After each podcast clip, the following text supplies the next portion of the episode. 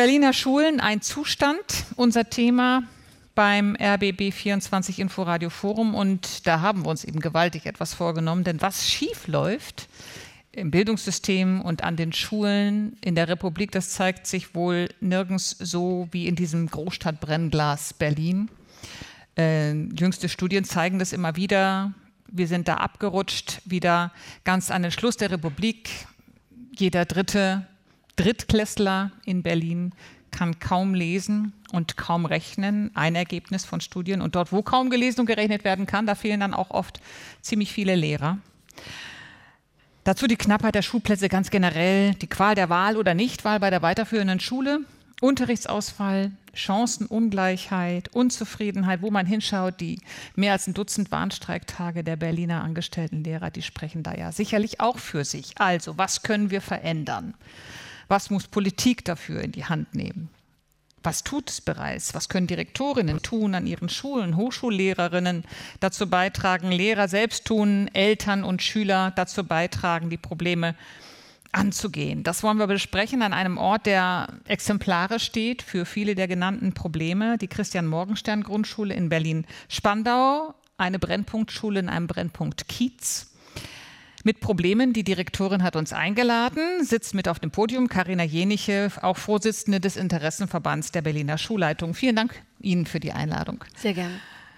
Und natürlich müssen wir die Stimme der Schüler und auch der Eltern hören hier, die äh, natürlich mit am besten wissen, was da vielleicht nicht so gut läuft an den Schulen und deren Expertise deswegen gefragt ist. Dazu Paul Seidel, Abiturient, angehender Abiturient ähm, und äh, lange Sprecher im äh, Landesschülerausschuss und spricht immer noch für die Schülerinnen und Schüler und Norman Heise, der Elternsprecher in Berlin im Landeselternausschuss, äh, langjährig im zehnten Jahr, wie gerade erfahren. Herzlichen Dank Ihnen für das Dasein. Politik darf natürlich nicht fehlen, muss zu Wort kommen, ähm, weil Politik ja Veränderungen anstoßen muss auf dem Vertreter, ähm, auf dem Podium Vertreter der beiden Parteien, die seit 20 Jahren die Bildungspolitik prägen in dieser Stadt. Für die SPD Maja Lasic, die bildungspolitische Sprecherin im Abgeordnetenhaus und für die CDU und damit für die neue Bildungssenatorin Sandra Kalat-Bari, die bildungspolitische Sprecherin ihrer Partei im Abgeordnetenhaus. Und die Forschung, die, von der erhoffen wir uns natürlich auch Expertise, was man anders machen kann, wie man Probleme in den Griff bekommt. Felicitas Thiel ist auf dem Podium Professorin für Schulpädagogik und Schulentwicklungsforschung an der FU Berlin und sie berät auch die Senatorin äh, wie auch die Kultusminister mit ihrer Fachkompetenz. Mein Name ist Sandra Schwarte. Herzlich willkommen Ihnen. Steigen wir ein und bevor wir in die Auswege gehen, aus möglichen Miseren müssen wir erstmal die Misere erkennen. Vielleicht, Karina Jeniche, erklären Sie uns die Situation an der Christian Morgenstern Grundschule. Wo sind hier Ihre größten Probleme? Mhm. Ja, meine Schule ist ja eine Schule, die in einem sozialen Brennpunkt liegt. Und ähm, die Schülerschaft setzt sich ähm, aus Kindern zusammen, die aus 52 verschiedenen Nationen kommen. Es sind im Moment 610 Kinder. Von diesen 610 Kindern kommen etwa 90 Prozent ähm, wirklich aus anderen Herkunftsländern. Ähm, ich habe ähm, von diesen 90 Prozent sind auch noch mal etwa 70 Prozent ähm, Kinder aus Familien, die gar nicht die deutsche Staatsbürgerschaft haben. Und ich habe natürlich einen großen Anteil, mehr als 75 Prozent an Familien, die von Transferleistungen leben. Damit ist schon mal ein großes Paket.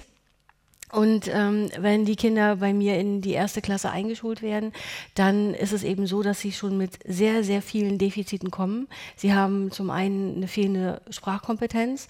Deutsch ist zu Hause sehr selten nur die Erstsprache. Sie haben aber auch große motorische Probleme. Sie haben äh, große soziale Probleme. Ähm, und sie haben vor allen Dingen auch Probleme äh, dabei, ähm, regelmäßig die schulische Einrichtung zu besuchen. Das ist also eins unserer wirklich großen Probleme, dass Kinder einfach nicht regelmäßig kommen, aus den unterschiedlichsten Gründen. Und dann kann man natürlich Angebote machen in der Kita, man hat Bildungsangebote in der Schule. Wenn die Kinder nicht regelmäßig kommen, können die Angebote noch so gut sein. Wir äh, werden nicht den Erfolg erzielen, den wir wirklich brauchen. Und das große Thema ist eben Chancengleichheit auch. Und meine Kinder hier haben nicht die gleichen Chancen wie Kinder in sozial gut aufgestellten Gebieten. Aber Sie haben einen gut ausgerüsteten Lehrkörper zumindest, der diese Kinder dann auch entsprechend versorgen könnte? Ich habe hochmotivierte Lehrer. Ich habe nicht alle Lehrerstellen besetzt. Ich habe aber ein multiprofessionelles Team. Ich habe also Lehrkräfte, ich habe Sozialpädagogen, ich habe eine Kinder- und Jugendpsychologin, ich habe pädagogische Unterrichtshilfen, ich habe Lernhelfer, ich habe ähm, also alles, was man sich eigentlich so vorstellt, sicherlich nicht in genügender Zahl. Ich habe auch nicht alle Lehrstellen besetzt. Dennoch erreichen wir nicht den Bildungserfolg, den ich mir für meine Kinder wünsche. Frau Meyer-Lasic, äh, Sie sind ja nicht nur immer im Abgeordnetenhaus gewesen, sondern zwischendurch auch mal an einer Brennpunktschule als Quereinsteigerin, glaube ich. Im Wedding war das, ähm, haben dort auch die Erfahrung gemacht. Würden Sie sagen, die geschilderten Probleme von äh, Carina Jeniche, das ist das, was man die Berliner Schulmisere nennen könnte? Also äh, beschränkt sich das auf Brennpunktschulen? Ich glaube, dass die Herausforderung unseres Bildungssystems multifaktoriell sind. Das heißt, wir können an sich äh, über die Herausforderungen im Bereich Qualität sprechen. Wir können und werden heute auch über Herausforderungen im Bereich Lehrkräftebildung sprechen. Ich kann für mich sagen, dass für mich die zentrale und wichtigste Herausforderung die Segregation im Bildungssystem und damit die Herausforderungen, die vor Schulen in herausforderndem Umfeld auf uns zuströmen. Umso mehr begeistern mich alle Lehrkräfte, die sich bewusst für dieses Umfeld entscheiden. Also zum Beispiel Ihre Lehrkräfte oder die meiner ehemaligen Schule. Mhm. Äh, Lehrerinnenmangel, äh, Unterrichtsausfall, den wird es hier auch geben und den gibt es ja an vielen Schulen, so ist es dokumentiert. Ähm, Felicitas Thiel, aus Ihrer Sicht als Forscherin, ist ähm, das der Grund für ähm, mangelnde Bildung, wie Sie Berliner Schülerinnen und Schüler an den Tag legen? Ja, das ist sicher ein Grund, ne? weil Lehrkräfte sind die wichtigste Ressource, um Schülerinnen und Schüler zu unterstützen und sie zum Lernerfolg zu führen. Und wenn wir über Bildungsgerechtigkeit sprechen, dann sprechen wir über gut ausgebildete Lehrkräfte und nicht über Schulstrukturreformen oder ähnliches. Und auch nicht unbedingt nur über Geld. Ich möchte gleich zu Anfang mal sagen, dass Berlin die, die höchsten Investitionen in das Bildungssystem tätigt. Das sind äh, 13.000 Euro, sogar noch ein bisschen mehr. Hamburg äh, hat 1.600 Euro im letzten Jahr weniger investiert und der Bundesdurchschnitt ist 4.000 Euro weniger. Trotzdem sind wir so schlecht, wie Sie das gerade gesagt haben. Die Hamburger Kinder sind den Berliner Kindern ein halbes Jahr voraus im Lesen und in Mathematik in der Grundschule, obwohl Hamburger die gleichen Probleme haben. Und deswegen müssen wir schon darüber sprechen, sprechen. Ähm, ich habe ganz großen Respekt von vor Frau Jeniche und ihrer Schule, aber was können wir besser machen? Wie können wir äh, äh, die Schulen unterstützen? Wie können wir dafür sorgen, dass qualifizierte Personen in die Schule kommen? Und wenn wir so einen hohen Anteil an Quereinsteigerinnen und Quereinsteigern haben und übrigens auch Studierende im Bachelor, die eigenverantwortlich äh, Klassen unterrichten, dann müssen wir gucken, wie wir die besser fortbilden, wie wir sie unterstützen. Und das tun wir nicht derzeit, nicht ausreichend. Also entweder fehlen die Lehrer oder sie haben nicht die entsprechende Qualität. Ein Grund, warum vielleicht die Bildung der Schüler dann auch hinterherhängt. Ähm, Paul Seidel, aus Ihrer Sicht als Schüler ähm, an einer ähm, ähm, Gemeinschaftsschule, eine etwas andere Schulform. Aber wie hat sich das dargestellt jetzt bis zum Abitur? War der Unterrichtsausfall wirklich so eklatant, dass man auch Probleme bekam mit dem Lernen? Definitiv. Also ähm, in der Gemeinschaftsschule geht ja 13 Jahre und da haben wir quasi eine Einführungsphase für die Qualifikationsphase, die dann zum Abitur führt, also ein elftes Schuljahr, das quasi vor allen Dingen nochmal zum Aussieben derer, die es vielleicht bis zum Abitur schaffen, die vielleicht lieber in eine Ausbildung gehen sollten, ähm, gedacht ist. Und in diesem Schuljahr ist fast die Hälfte meines Unterrichts ausgefallen. Ähm, auch, auch jetzt ganz aktuell in diesem Schuljahr sind auch wieder die in den ersten drei Wochen hatte ich pro Tag im Schnitt, ich habe das mal durchgerechnet, im Schnitt 90 Minuten Unterricht und damit schafft man einfach kein, kein Abitur. Ich hatte jetzt sechs Monate lang insgesamt in der Qualifikationsphase keinen Deutschunterricht. Ich soll jetzt in äh, einem Monat Deutschabitur schreiben. Ähm, und ich würde sagen, also der, Lehrkräfte, also der Lehrkräftemangel ist einer der Gründe, warum SchülerInnen in meinem Alter, die jetzt Abitur machen, die jetzt vielleicht zu einem anderen Schulabschluss kommen, MSA, EBBR etc., ähm, diese Schulabschlüsse verfehlen oder zumindest schlechter abschneiden, als sie es eigentlich von dem, was man von ihnen erwarten könnte, ähm, tun könnten. Und deswegen ähm, glaube ich schon, dass der Lehrkräftemangel da ein großes Thema ist. Gleichzeitig sehe ich aber auch die Gebäudestruktur. Also eben, ich lerne einfach nicht in einem sicheren Lernraum. Ähm, bei uns fallen Fenster raus, Deckenplatten runter und ähm, das ist einfach, das ist einfach kein Umfeld, in dem man, in dem man lernen möchte. Also zum einen ohne Lehrer und zum anderen halt, dass es nicht sicher ist in den Schulgebäuden. Ähm, und da finde ich einfach, müssen schon große Veränderungen her. Und da ist vielleicht auch nicht nur das Geld das Problem, wie Sie sagen, aber zumindest auch ein Teil des Problems und vor allen Dingen halt die Verwaltungsstruktur, die da quasi den Takt vorgeht, äh, vorgibt, mit dem es im Schulsystem ins Verderben geht, ähm, finde ich, ist ein großes Problem, was insgesamt alles umspannt die Sicht aus der Eltern, die dann die ähm, Kinder immer zu Hause sitzen haben wegen des Unterrichtsausfalls. Ähm, wie stellt sich das da aus Ihrer Sicht äh, in den vergangenen Jahren? Hat sich da etwas verbessert oder verschlechtert? Denn äh, Berlin war ja schon mal auch in den PISA-Studien deutlich besser und ist da wieder nach hinten gerutscht. Also ich glaube, solange ich Bildungsvergleiche ähm, kenne, ist Berlin immer mit der roten Laterne unterwegs. Ähm, mal ist es Bremen, ähm, dann ist es wieder Berlin, dann tauschen sie sich wieder.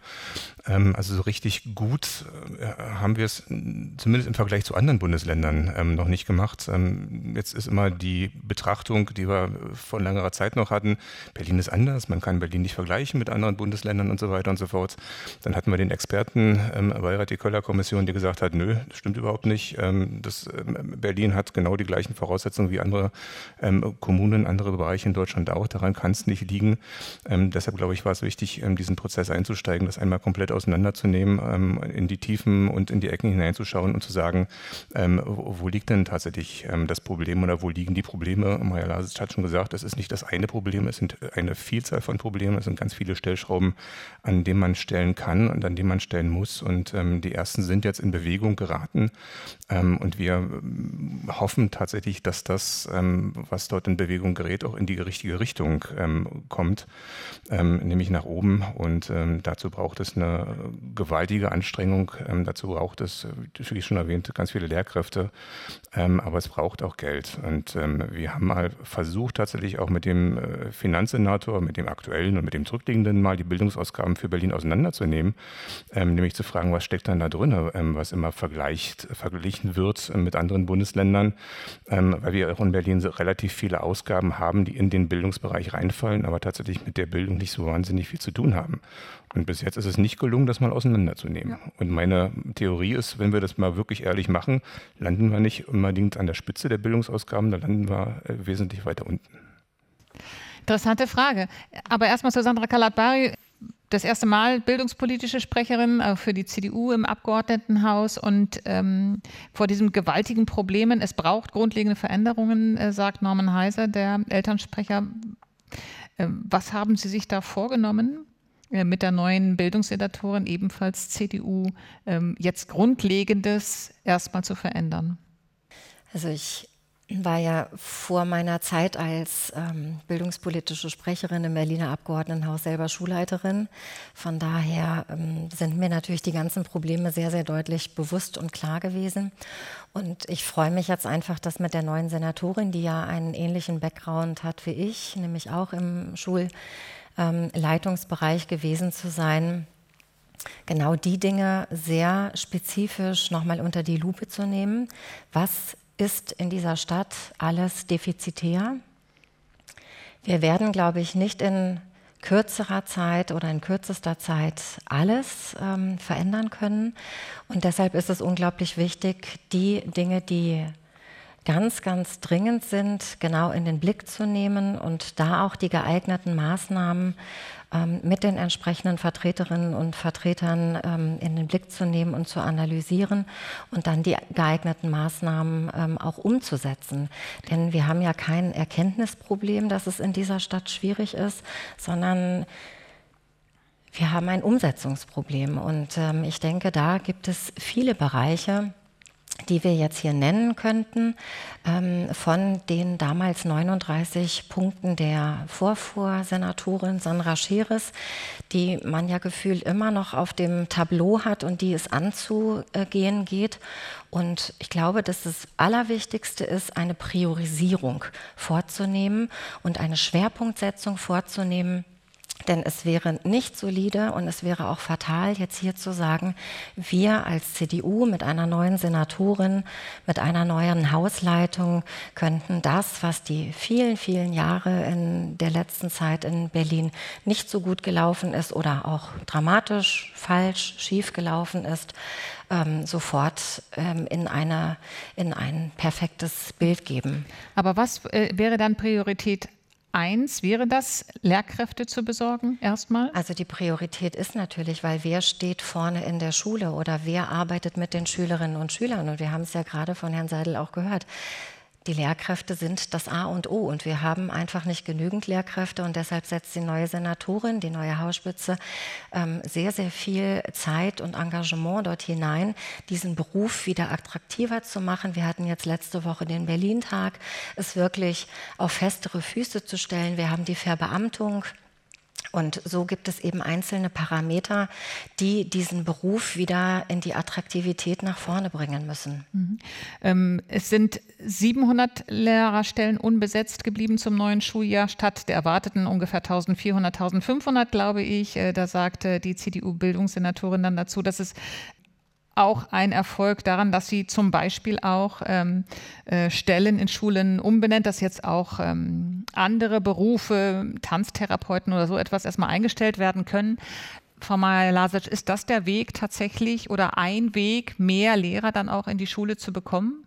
Also der Weg ist ja nicht neu. Äh, sozusagen mhm. wir eröffnen äh, äh, sozusagen das, den Lehrerberuf, die ähm, temporäre Umwandlung in andere Berufe ist etwas, damit spielen wir schon eine ganze Weile. Ähm, Lehrkräftedefizit damit abzufangen, ist tatsächlich nur ein äh, Pflaster, was man drauflegt und be äh, behebt den Lehrkräftemangel als solche nicht. Das heißt, die entscheidenden Stellschrauben ist, bewegen sich einmal, kommen aus der Lehrkräftebildung, das heißt sowohl quantitativ als auch qualitativ. Das heißt, einmal erhöhen wie immer soweit möglich die Anzahl der auszubildenden Lehrkräfte und B, bilden wir überhaupt äh, für die Vielfalt des Berufes aus, was sie brauchen. Äh, und dann geht es aber schon auch ins Handwerkliche, wenn es um die Verteilung der Lehrkräfte geht. Also Herr Heise, Sie sind aus Marzahn-Hellersdorf, sozusagen so, Sie sind aus Spandau, sozusagen mich würde schon interessieren, sozusagen die Tatsache, also, sozusagen wie es gerade den Schulen in herausforderndem Umfeld geht und wie wir mit den Lehrkräften, die wir haben, zu einer angemesseneren Verteilung kommen. Also das sind Stellschrauben in Zeiten des Mangels, wie verteilen wir die und dann tatsächlich, wie kommen wir möglichst schnell dahin, dass wir über eine möglichst hohe Ausstattung mit Lehrkräften ähm, kommen, die tatsächlich den Beruf auch richtig erlernt haben. Denn auch ich bin Quereinsteigerin und glaube, dass Quereinsteiger eine Bereicherung sind, aber wir können niemals den Grundstamm eines Lehrkörpers an einer Schule bilden. Ist es dann also grundsätzlich ein richtigerer Gedanke, so wie es äh, die Vorgängerin von Frau Günther Wünsch, der derzeitigen Bildungssenatorin, gemacht hat, äh, auch zu sagen, dass man manchmal auch den Schulen sagen muss, nee, ähm, da äh, dürfte jetzt nicht alle Lehrkräfte besetzen, wir müssen die Lehrer besser verteilen. Also dass dann man so ein bisschen das Wunschkonzert da rausnimmt bei der Lehrerverteilung? Ja, halten würde Sie ich nach wie vor Weg. befürworten, sozusagen, weil der Aufschrei wird da sein, der wird groß sein. Der Aufschrei wird aber vor allen Dingen von den, sozusagen, wenn man sagen mal, noch sehr starken und lautstarken Schulen da sein. Die Schulen, denen es nicht gut geht, die leiden leise vor sich hin. Frau Jeniche, Ihre Erfahrung damit? Ähm hm. Genau, dieses Problem hatten wir im vergangenen Jahr als die ähm, Laufbahnbewerber-Castings liefen, da war das eben wirklich ganz deutlich, ähm, da durften ja sowieso nur Schulen teilnehmen, die eben Bedarf hatten.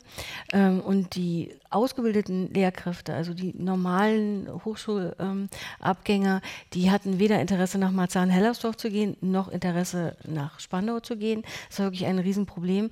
Ähm, ich war auch ein großer Freund davon. Es ist keine Ideallösung, wenn man sagt, die Schulen dürfen nicht zu 100 Prozent ausgestattet sein. Aber ähm, ich war auch ein Freund davon, dass äh, dann gesagt wurde, der Referendar muss dann eben, wenn er, auch wenn er an einer Schule ausgebildet wurde, ähm, und wenn er dann die 100 Prozent an dieser einen Schule auffüllen würde, dass er dann eher an eine andere Schule geht. Davon war ich ein Freund. Es wurde zurückgenommen, mhm. leider, weil die zwei Bewerber, die ich hatte, die sich für meine Schule entschieden haben, die sind dann an ihre Ausbildungsschulen zurückgegangen. Das war bitter. Also wir kommen nicht drum herum, in Zeiten des Mangels wirklich so eine Lenkung vorzunehmen, so dramatisch das dann ist. Und äh, die Erfahrung sagt uns immer, wenn, wenn die Kollegen an den Schulen dann erstmal sind und anfangen zu arbeiten und eine Bindung zu den Kindern aufbauen, dann bleiben sie in aller Regel auch. Frau Kalatbari, äh, Sie sind ähm, ähm, ein Freund der Idee, dass man diese Lenkung wieder abschafft. Auf welche Alternativen setzen Sie dann? Also ich denke, dass die Eigenverantwortung, die Eigenverantwortlichkeit der, der eigenen Schule und somit, und wir hatten gerade das Thema der Lehrkräfte ähm, und auch die Attraktivität äh, des, des Lehrerberufes. Und wir haben einfach zu wenig an Lehrkräften. Und wenn man den Lehrkräften, die jetzt an der Schule X oder Y gerne anfangen wollen würden oder auch bleiben wollen würden, in dem Moment die Attraktivität, weil sie sich dort wohlfühlen, weil es ihnen dort gut geht, weil sie Erfahrungen gesammelt haben, weil sie Teil des Kollegiums sind, ihnen diese, diese Chance eben wieder beraubt, dann weiß ich nicht und bin sehr unsicher, ob das dann, das andere Modell, dazu beiträgt, dass wir die Lehrkräfte auch wirklich im System halten und da auch halten, wo sie gerne und gut ähm, arbeiten wollen. Denn der Ort, in dem man lernt, und ähm, Paul Sadler hat es vorhin gesagt, nicht nur als Schüler ähm, möchte man eine Umgebung haben, in der man sich wohlfühlt, sondern eben auch als Lehrkraft. Und als ehemalige Schulleiterin kann ich das insofern nur unterstützen, dass man damit die, ähm, das Wohlbefinden der Lehrkräfte, was nicht zu unterschätzen ist ähm, in diesem Beruf, der sehr herausfordernd ist, wirklich auch unterstützt. Das Wohlbefinden ist sehr wichtig, das wissen wir, aber es geht um das Wohlbefinden von allen Lehrkräften, auch um das Wohlbefinden der Lehrkräfte in der Schule von Frau Jäniche. Und das, ich finde, viele Dinge hat Frau Günter Winsch sehr gut gemacht. Und ich finde es auch toll, dass sie einen neuen Wind in die Bildungsverwaltung gebracht hat. Diese Maßnahme halte ich für komplett falsch. Und ich bin eine große Verfechterin der Schulautonomie. Äh, wir haben dazu, äh, dadurch die Segregation äh, gestärkt. Und ich habe das gehört bei den Schulleitungen, die bei uns im Qualitätsbeirat sitzen. Die einen Gymnasien, die haben überhaupt keine Probleme mehr. Und die anderen, die in Marzahn-Hellersdorf Grundschulen leiten, die haben jetzt 80 Prozent der Neueinstellungen sind nicht etwa Quereinsteiger, sondern das sind Personen, die überhaupt gar keine Qualifizierung haben. Und das müssen wir uns schon mal klar machen bei den Problemen, mit denen Frau Jäniche hier äh, konfrontiert ist. Ne? Und äh, deswegen halte ich die, äh, diese, diese Regelung für falsch. Was wären denn Ihre Vorschläge, um nicht nur genug, sondern auch qualifizierte Lehrerinnen und Lehrer in die Schule ja, zu kriegen? Also wir müssen jetzt durch eine Durchstrecke, wir können die Demografie nicht umdrehen und das sage ich seit einem halben Jahr in der Senatsverwaltung. Wir werden nicht äh, mehr äh, Studierende gewinnen können, ganz einfach, weil äh, die Geburtszahlen sozusagen jetzt zuschlagen. Ne? Und ähm, der, der Geburtenrückgang mag man sich kaum vorstellen. Was wir jetzt aber dringend machen müssen, und da geht Frau Günther Wünsch jetzt voran, ist früher anzufangen, weil Frau Jenniche äh, kann nicht alles aufholen, was vorher schiefgegangen ist. Und damit möchte ich jetzt nicht die Eltern oder das bei den Eltern abladen. Wir brauchen eine viel stärkere frühkindliche Bildung. Wir brauchen eine verpflichtende Sprachforderung, genauso wie Hamburg das gemacht hat. Wir brauchen eine substanzielle Diagnostik mit viereinhalb.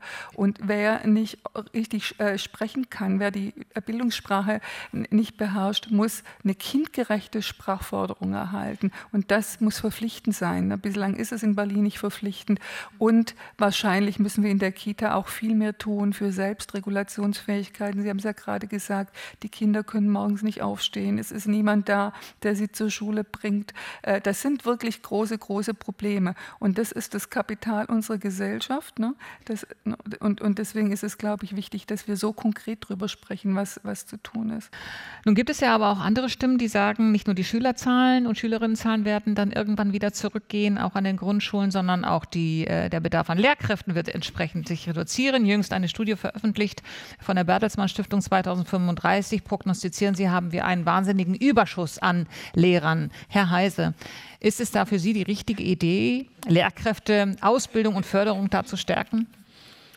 Nein, ich kann es auch nochmal begründen. Ähm, das ist eine relativ kurze Antwort. Also ähm, das Problem, dass wir jetzt nicht genug Lehrkräfte haben, liegt ja nicht an einem demografischen Knick. Ähm, das liegt einfach daran, dass in den letzten zehn Jahren genau diese Prognosezahlen, die ja unter anderem auch in der KMK erstellt wurden, nicht den Tatsachen entsprochen haben. Dass da gewisse Effekte, wie man so schön sagt, neutralisiert wurden und damit tatsächlich die Universitäten nicht in die Lage versetzt wurden, entsprechend bedarfsgerecht auch auszubilden, die Studienkapazitäten hochzufahren und ähm, ja, diese sich androhende ähm, Delle ähm, zu füllen. Und ähm, die aktuelle Studie geht ja von einem, auch wieder von einem Szenario aus, von dem zumindest wir auch glauben, dass nicht so eintreffen wird. Ähm, es blendet gewisse Effekte aus, ähm, die wir auch haben. Das ist die ganze Thematik ähm, Zuzug ähm, auch durch Fluchtbewegung und so weiter und so fort. Und das betrachtet ja vornehmlich eben auch die jüngeren Kinder und tatsächlich nicht diejenigen, von denen wir vorhin schon gesagt haben, die Kinder aus der Grundschule wechseln auch irgendwann in die weiterführende Schule und da haben wir auch ein Problem, ähm, Lehrkräfte zu finden. Und ähm, ja, deshalb glaube ich, ist auch dieses ganze ähm, System, Lehrkräfte auszubilden, ähm, auch schneller auszubilden, etwas, ähm, was ja auch ein Gespräch ist, Stichwort Einfach-Lehrkräfte, also die nur einfach unterrichten, ähm, um tatsächlich eben auch schneller in diese ähm, Lücken, die es gibt, einzusteigen und sie zu füllen. Für Sie ein gangbarer Weg, Frau Talat-Bari? Ähm, definitiv. Es gibt ja viele Wege, die nach Rom führen und der Einfachlehrer mit Blick auf das Ziel, dass wir natürlich mehr Lehrkräfte, ähm, mehr qualifizierte Lehrkräfte, aber auch natürlich in der Quantität mehr Lehrkräfte in die Berliner Schulen bekommen, ist natürlich der Einfachlehrer ähm, und die Fortbildung, die Ausbildung ähm, eine, ein ein Puzzlestück, ähm, was dieses System, ähm, was ja im Moment noch sehr defizitär ist, was die Lehrkräfte angeht, auf jeden Fall nach vorne bringen kann. Mhm. Neben den Quereinsteigern natürlich, allerdings auch mit den potenziellen Anerkennungen, schnelleren Anerkennungen von ausländischen Lehrkräften. Ähm, die Seiteneinsteiger hätten wir auch noch in diesem Portfolio.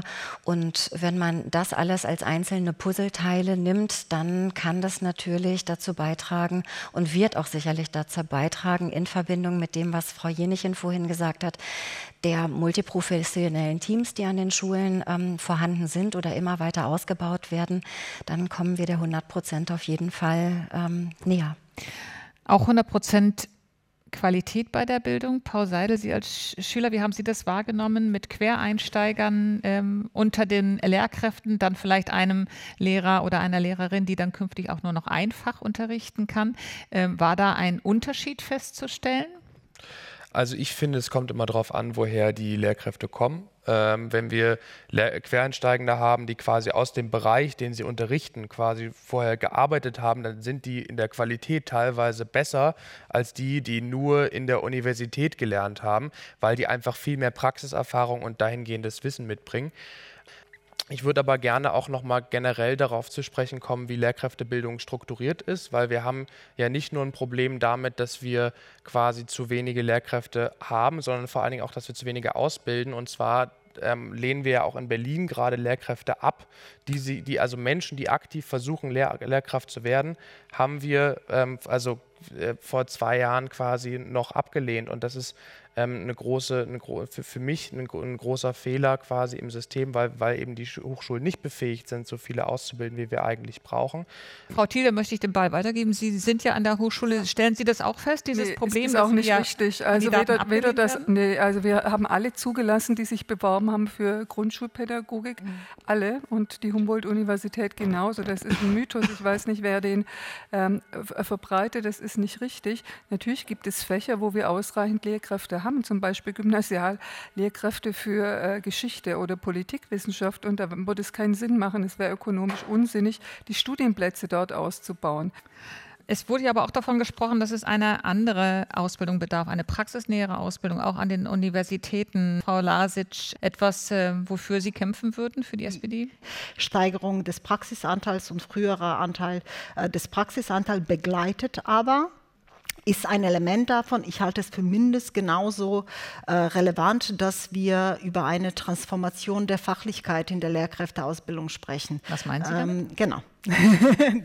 die Frage habe ich erwartet, ähm, dass wir dadurch, dass wir aktuell einen sogenannten äh, Bachelor of Arts, Bachelor of Science mit Lehramtsoption haben, haben wir in sehr vielen Bereichen eine gemeinsame Ausbildung von Menschen, die äh, diesen Beruf einfach als einen Beruf in der Wissenschaft ergreifen wollen und Menschen, die Richtung Lehramt äh, gehen und damit eine Verschiebung in der Fachlichkeit in eine Richtung, die nicht primär es für einen Lehrkräfteberuf ausbildet. Deswegen möchten wir gerne eine Debatte auch über einen Bachelor of Education äh, führen, was dazu führen würde, dass wir äh, viel stärker nicht nur die pädagogischen Anteile, Didaktik und so weiter, sondern auch die Fachlichkeit am Lehramtsberuf an solchem äh, adressieren. Und das sind, glaube ich, die Debatten, die wir innerhalb der nächsten Jahre halt auch miteinander auch führen werden. Frau Thiel ist kritisch. Ja, führt man da eine Debatte? Frau Thiel, sind Sie ja, also, ja, wir brauchen Praxis, aber nicht Praxis von Anfang an völlig unbegleitet, sondern reflektierte Praxis auf der Grundlage von äh, Kompetenzen, die vorher erworben worden sind. Aber was ich viel wichtiger finde, dass wir über die Situation an den Schulen sprechen, wie wir hier weiterkommen, was wir tun können für die Schule mhm. von Frau Jeniche, auch für die Schule alle Schulen in der Stadt, weil eins ist klar, was ich eingangs gesagt habe. Andere Länder, die unter vergleichbaren Bedingungen Schule organisieren, machen das besser. Was machen Sie denn da genau besser? Also Hamburg kann man sagen, zum Beispiel äh, die basalen Kompetenzen werden dort ins Zentrum gestellt. Ähm, Hamburg hat vor einiger Zeit schon ein sogenanntes Leseband eingeführt. Jeden Tag werden 15 Minuten gelesen in jedem Fach bei, in, in den Brennpunktschulen, wo die Schülerinnen und Schüler die Kompetenzen eben nicht haben. Und es ist ganz wichtig, diese basalen Kompetenzen. Das haben wir so ein bisschen weggeschoben, ne, dieses Üben. Weil Leseflüssigkeit ist die absolute Voraussetzung dafür, dass man überhaupt etwas versteht. Das ist beim Zuhören ganz genauso, ne? weil unser Arbeitsgedächtnis eben limitiert ist und wir nur dann, wenn wir äh, basale Fertigkeiten automatisieren, können wir, haben wir überhaupt eine Chance, komplexere Dinge zu verstehen. Das sind jetzt aber Sachen, äh, die sind ja kein Hexenwerk und die Erkenntnisse, dass äh, die Berliner Schülerinnen und Schüler nicht so gut lesen und nicht so gut rechnen können, die sind jetzt ja auch nicht so neu.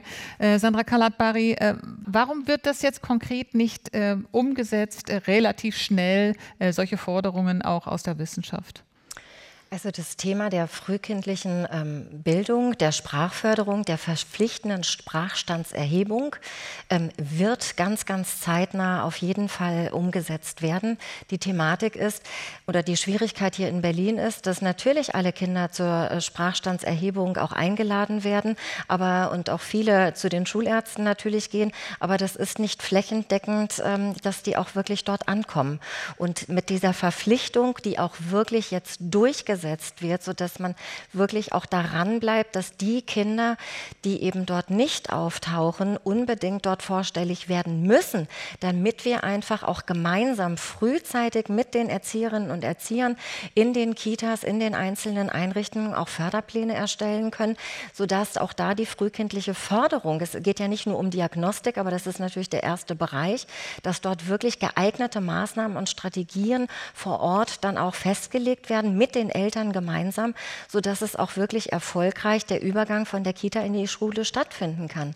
Und zum weiteren Punkt hat die Senatorin, und das begrüße ich sehr, in der Grundschule auch festgelegt, und das haben wir jetzt auch gemeinsam vereinbart, dass die Fachkonferenzleitungen, die ja in den Grundschulen keine Funktionsstellen darstellen, sondern einfach unglaublich engagierte Menschen sind, die das aus Leidenschaft äh, übernommen haben, jetzt auch wirklich Funktionsstellen in Deutsch und Mathematik an den Grundschulen bekommen. Das stärkt die Menschen vor Ort, das stärkt das Fach Deutsch, das stärkt das Fach Mathematik. Carina Jeniche, Sie als Direktorin haben oft zustimmend genickt, ja. gerade bei mhm. Sandra Kalakbari, also Maßnahme, die Sie sehr, sehr begrüßen. Äh, was brauchen Sie noch an dieser mhm. Schule? Also Funktionsstellen, ganz wunderbar, das finde ich wirklich toll.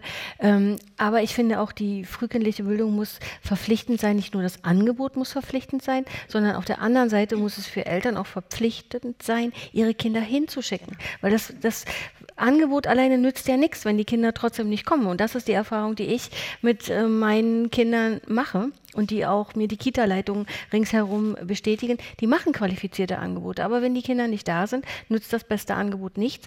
Und ähm, dann äh, ist es eben auch nicht möglich, die Eltern können es nicht auffangen. Und da ist es wieder, dass wir, dass für meinen Geschmack es zu sehr davon abhängt, was leisten Elternhäuser für die Bildung ihrer Kinder. Das äh, funktioniert eben in solchen Schulen, in solchen Gebieten, in denen meine Schule liegt, nicht. Da können wir von den Eltern nichts verlangen. Das finde ich auch gar nicht schlimm. Aber wir, wir wissen es und trotzdem tun wir nicht genug dafür, dass es eben nicht von den Eltern abhängt. Norman Heise, sehen Sie das auch so, dass im Moment viel, sehr, sehr viel von den Elternhäusern abhängt, ob die sich da reinhängen oder nicht? Das anders gesagt, Berlin da vielleicht ein bisschen zu lax war und die Bildung zu lange hat einfach laufen lassen? Ja, natürlich sehen wir das. Also das ich glaube, diese, diese Entkoppelung ähm, von der sogenannten sozialen Herkunft ähm, ist, ist, ein Thema, was wir gerade in unserer Stadt viel stärker in den Fokus nehmen müssen. Weil da gibt es wirklich ähm, große Ungerechtigkeiten ähm, beim Thema Chancengleichheit und Chancengerechtigkeit. Ähm, ich will nochmal diesen Punkt aufnehmen. Also dieses, dieses Thema zum Beispiel der Vera-Ergebnisse, Vera 3, Vera 8, ähm, ist wirklich etwas, wo die Schulen viel zu wenig mit den Ergebnissen machen und sich wirklich dieser, dieser Chance, die damit verbunden verbunden ist, ähm, nicht wirklich gewahr sind und natürlich das dann vor allen Dingen die Schulen sind, ähm, die in diesen Vergleichstests ähm, auch nicht unbedingt so positiv abschneiden können oder vielleicht besser abschneiden können. Also das ist tatsächlich etwas, was, was wirklich stark in den Fokus genommen werden muss. Ähm, dieses Thema Sprachstandstestung und ähm, der Umgang damit ist auch kein neues Thema. Also als ich in, vor zehn Jahren im Landeselternausschuss Kita aufgehört habe, ähm, stand das schon in der Diskussion.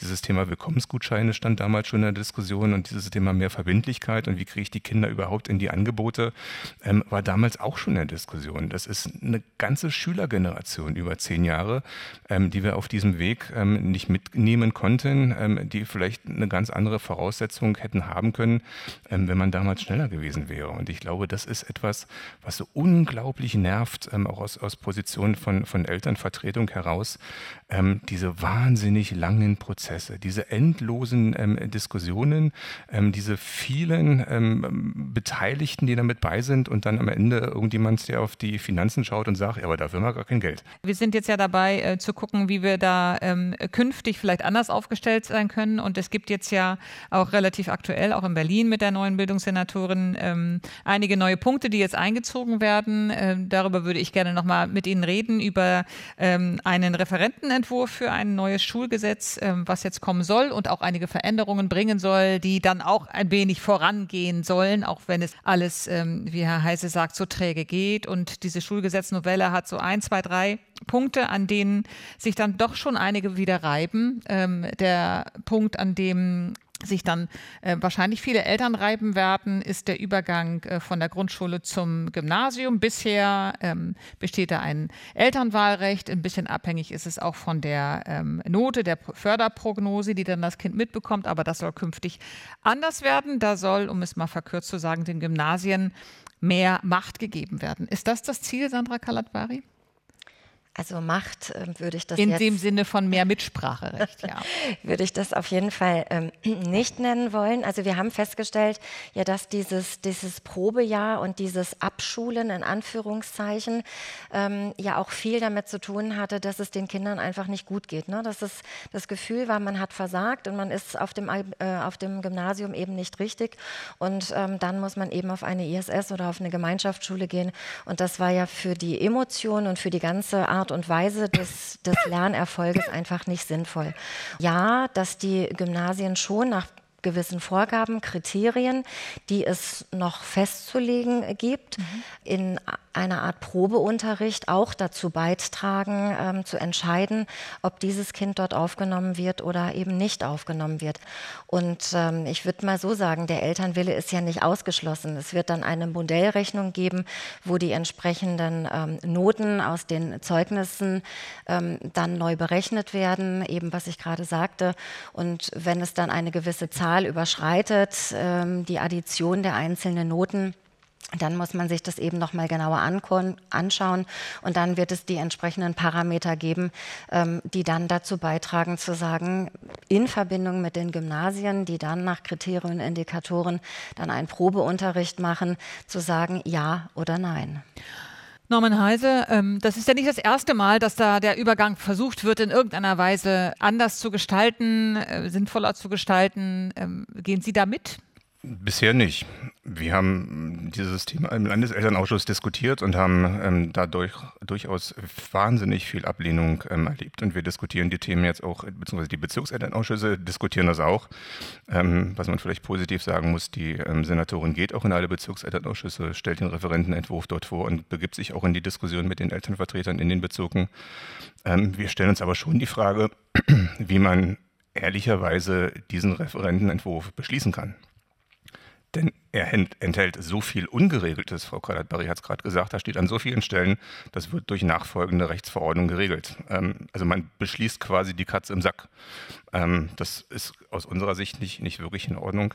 Ähm, wir hätten uns, und das haben wir der Senatorin auch gesagt, in unserer Sitzung eine andere Reihenfolge gewünscht. Wir hätten uns gesagt, erstens beratet doch die Eltern an dem Übergang viel besser. Ähm, sagt ihnen, warum sozusagen ähm, kann man gewisse Schulabschlüsse nicht nur im Gymnasium machen, warum kann man das auch in einer ISS machen, an einem Oberstufenzentrum ähm, und vor allen Dingen stärkt die ISSen, ähm, vor allen Dingen die ISSen ohne gymnasiale Oberstufe oder äh, macht dieses Modell gymnasiale Oberstufen im Verbund ähm, noch publik, noch mehr Publik stärkt dieses Modell, damit die Eltern, die eben sagen, ich will unbedingt, dass mein Kind diesen Wunsch Abitur ähm, auch irgendwie an der Schulform erfüllen kann, ähm, das auch machen kann. Auch Aber Herr Heise, einmal, ist es denn wirklich äh, sinnvoll, auf jeden Fall daran etwas zu verändern an dieser Stellschraube, Übergang, Grundschule, äh, Gymnasium? Muss da etwas verändert werden? Muss das Probejahr weg? Muss, muss da eine andere Art des Übergangs her? Das, das Probejahr ähm, kann tatsächlich aus unserer Sicht ähm, weg. Ähm, der, der, der Übergang ist etwas tatsächlich, was vor allem die Eltern, die wirklich an diesem Übergang stehen, unglaublich stresst. Ähm, wir haben da ganz viele Veranstaltungen gemacht, auch in diesem Jahr wieder, und haben vorher gefragt und hinterher gefragt, wie, wie wahnsinnig stressig das ist. Und die Eltern waren auch, nachdem wir ihnen erklärt haben, wie der Übergang funktioniert, nicht weniger gestresst. Ähm, und ähm, hängt tatsächlich damit zusammen, dass so viel unglaublich unklar ist und so viel unglaublich untransparent ist. Also ich weiß tatsächlich nicht, ist die Schule Schule, an die ich mich anmelde, über nachgefragt. Ich weiß nicht, ähm, mit welchem sogenannten Numerus Clausus ähm, ich an diese, an diese Schule komme. Ähm, ich habe drei Wünsche, ähm, weiß also nicht, treffe ich mit, mit möglicherweise drei über nachgefragte Schulen ähm, und muss tatsächlich dann 100 Tage warten, bis das Ergebnis fertig ist und ich diesen Brief im Briefkasten habe.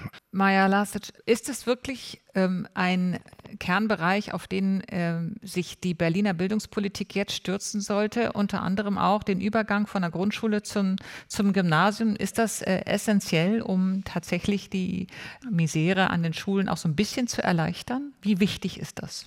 Ich ähm, mag diese Gegenüberstellung äh, sozusagen der verschiedenen Teilbereiche der Bildungspolitik nicht so gerne, weil ich glaube, man muss jeden dieser Bereiche adressieren. Ich glaube, keiner wird äh, die Prozesse, die wir gerade mit dem Schulgesetz anstoßen, als den alleinigen Meilenstein auf dem Weg zu besserer Bildung machen.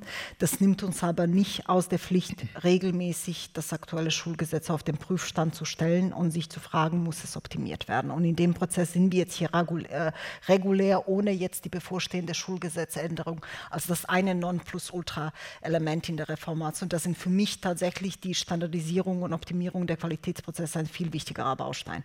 Und dennoch an dieser Stelle kann ich für die SPD sagen, dass wir eben ähm, die Abschaffung des Probejahres an dieser Stelle mittragen, weil wir eben 15 Jahre Erfahrung haben seit der Schulstrukturreform und auch ich als betroffene Lehrkraft aus dem ISS-Bereich, das heißt ganz dezidiert aus den aufnehmenden Schulen, da auch viel Erfahrung damit habe, wie wie es den Kindern geht, die, die in diesen sogenannten Rückläuferklassen sind. Das heißt, ich, Sie haben es genau richtig gegenübergestellt. Unser Problem ist eigentlich nicht die Abschaffung des Probejahres, sondern tatsächlich der Druck, der auf dem Losverfahren äh, und dem Übergangsprozess an sich steht. Und diese Debatte und diesen Druck, den jede einzelne Familie im Übergang von sechs und sieben, sozusagen, äh, so ich unter anderem auch, äh, äh sozusagen stehen, dass man da diese Antwort finden muss, sozusagen, die ist klar und es wäre verkürzt jetzt aus dem Probejahr die Lösung für diese Frage zu adressieren, weil die ist größer und die müssen wir auch noch geführt werden.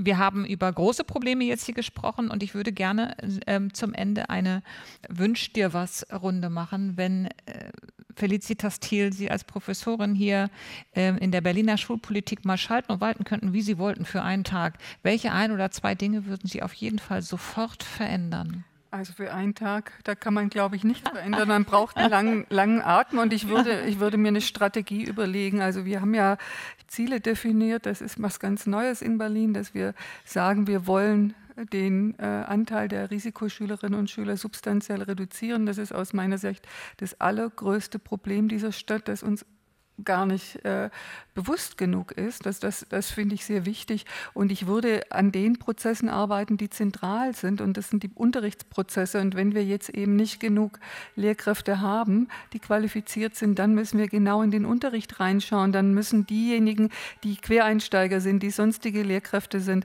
mit den anderen Qualifizierten zusammenarbeiten. Und der, den Punkt, den Herr Heise auch ge, äh, genannt hat, dieses datengestützte Arbeiten. Da brauchen wir nicht nur Vera, wir brauchen auch Kleinschritte schrittigere äh, diagnostische Verfahren. Aber das ist wichtig. Da gibt es viele, viele Studien, die uns das zeigen, dass das am Ende was bringt, wenn wir genau hinschauen und äh, dann gezielt fordern. Und das kann eine Senatorin alleine nicht machen. Das ist schon super, dass man Funktionsstellen schafft, weil wir die Anreize völlig unterschätzen. Aber äh, wir müssen äh, im Grunde die Kernprozesse im Unterricht äh, verbessern und dazu brauchen wir die Lehrerinnen und Lehrer. Sandra Kalabari, äh, was wäre Ihr Wunsch, wenn Sie etwas äh, in die Hand nehmen würden hier in der Bildungspolitik? Äh, was würden Sie als erstes da ändern? Ich würde gerne das aufgreifen, was Herr Heiser vorhin gesagt hat. Und da ich seit elf Jahren in Berlin bin und natürlich andere Strukturen aus anderen Bundesländern kenne, dieses, und Sie haben es vorhin gesagt, Herr Heise, es geht uns sozusagen eine ganze Schülergeneration, also wenn wir jetzt von der ersten Klasse bis zur 13. Ähm, mal äh, uns die vornehmen, verloren oder wir haben die nicht ordentlich ähm, begleitet, dann wünsche ich mir genau die Priorisierung und die Veränderung und ähm, die, die, Entschlackung dieser Abläufe, dieser Prozesse und dieses ewig lange an bestimmten Punkten arbeiten und dennoch hinterher festzustellen, dass wir nicht schnell genug weiterkommen. Also Reduzierung von Abläufen, ja, ähm, Beschleunigung dieser ganzen Abläufe und ähm, dass wir einfach möglichst schnell die Dinge, die wir jetzt priorisiert in den Vordergrund stellen, auch schnell in die Umsetzung bekommen. Frau Seidel, Sie verlassen jetzt bald die Schule als Abiturient. Was würden Sie sich wünschen, wenn Sie jetzt einmal der Direktor dort wären oder von allen? Was sollte als erstes verändert werden? Also als Schulleiter kann man ja, äh, und da werden Sie mir jetzt zustimmen, ähm, leider nicht so viel machen. Aber ich glaube, wenn ich jetzt im kompletten Bildungssystem einmal Wünsch dir was spielen würde, würde ich mir vor allen Dingen zwei Dinge wünschen. Das erste ist halt eine gute Gebäudestruktur und zum Zweiten äh, eine Entschlackung der äh, Verwaltungsstruktur um die Schule herum. Das bedeutet, es muss einfacher werden für die Schule, zum Beispiel Tickets zu schreiben, wenn irgendwas nicht, ähm, nicht in Ordnung ist. Es muss auch äh, Veränderungen geben in genau diesem Bereich Übergang sechste, siebte Klasse auch im, im, Bezug darauf, dass wir viel, viel Reise zwischen den Bezirken haben, teilweise auch sehr lange Schulwege. Und vieles kann relativ leicht vereinfacht werden und dadurch können wir einen sehr großen Sprung, wie ich finde, in der Qualität der Bildung machen. Maja Lasic, was wäre Ihr Punkt, den Sie unbedingt verändern wollen würden? Ich würde den Punkt datengestützte Schulentwicklung vertiefen und sagen, dass das eben vom Klassenraum bis zu Senatoren alle miteinander abgestimmt an einem Ziel machen müssen. Das heißt, jede Klasse muss sich selber an dem Erfolg der eigenen Schülerinnen und Schüler äh, messen. Eine Schulleitung muss sich am Erfolg der eigenen Lehrkräfte messen und damit der eigenen Schülerinnen. Und eine Schulaufsicht muss sich am Erfolg der eigenen Schulen messen und die Senatoren an den jeweiligen Regionen. Und erst wenn alle Bereiche aufeinander abgestimmt sind und die Ziele jeweils aufeinander, dann kommen wir Stück für Stück dazu, uns quantitativ höher zu bewegen äh, und die rote Laterne auch endlich abgeben. Norman Heise, ist das das Ziel, Ihr Ziel, rote Laterne abgeben? Wie würden Sie das machen? Ich formuliere mal nur, tatsächlich nur einen Punkt. Ähm, mit mit ähm, stolz geschwellter Brust könnte ich sagen, ähm, hören Sie früher auf die Elternvertretung. Vieles, was wir, was, was jetzt umgesetzt ist, ist etwas, was wir vor fünf, sechs, sieben, acht, neun, zehn Jahren schon beschlossen haben, ähm, wo wir der Politik damals schon gesagt haben, bitte denkt dran, bitte setzt das um. Ähm, ich habe immer das Gefühl, man schaut so auf die Eltern und sagt, ja, das sind die Eltern, ähm, aber wir sind alle berufstätig, wir stehen mitten im Leben, ähm, wir haben Leute mit viel Lebenserfahrung, wir haben auch viele Leute mit viel Erfahrung mit Kindern im Schulsystem, die drei, vier, fünf Kinder durchgebracht haben ähm, und natürlich dann vertiefenden Einblick haben, vielleicht mehr als manche Fachpolitiker, als mancher Fachpolitiker. Ähm, und ich glaube, da kann man viel auch von uns als Eltern lernen. Jetzt sitzen wir in der Christian-Morgenstern-Grundschule. Karina ähm, Jeniche, die Direktorin. Was würden Sie für Ihre Schule als erstes umsetzen, wenn Sie könnten, wie Sie wollten? Dann hätte ich einen Zauberstab und der würde dafür sorgen, dass wir uns eben, sobald wir morgens die Schule betreten, uns um die Bildung und Erziehung kümmern und um nicht das alles, was wir sonst am Tage machen müssen, Berichte schreiben, mich darum kümmern, ob die Reinigung funktioniert, ähm, um Bücherbestellung, um Castings, wenn wir wirklich die Kernaufgabe in einem großen Teil des Tages machen können, Bildung und Erziehung und nicht alles ringsherum noch, das wäre gut. Das ist doch ein großer Wunsch äh, für eine zukunftsreiche und bessere Bildung und ein besseres Bildungssystem und bessere Schulen. Vielen Dank an das äh, große Podium. Für die Schüler war hier Paul Seidel auf dem Podium, für die Eltern äh, war hier Norman Heise auf dem Podium, für die CDU im Abgeordnetenhaus Sandra Kalat-Bari. Die SPD vertritt Maja Lasic, bildungspolitische Sprecherin. Die Forschung, Expertise hatte Felicitas Thiel von der FU Berlin und Karina Jeniche, die Direktorin. Mein Name ist Sandra Schwarte. Vielen Dank für Ihre Aufmerksamkeit und fürs Zuhören. Tschüss.